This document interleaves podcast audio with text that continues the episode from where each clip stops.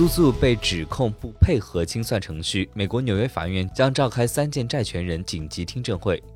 七月十一号，由于三件创始人被指控不配合清算程序，美国纽约法院已批准召开三件资本债权人紧急听证会。该听证会将定于当地时间周二，也就是七月十二号上午举行。目前，三件旗下的 NFT 基金 darry night 的 NFT 已经被转移到一个新的钱包中，原因不明。债权人正在寻求冻结三件公司的资产。他们首先要求法院迫使三件创始人公开基金全部资产。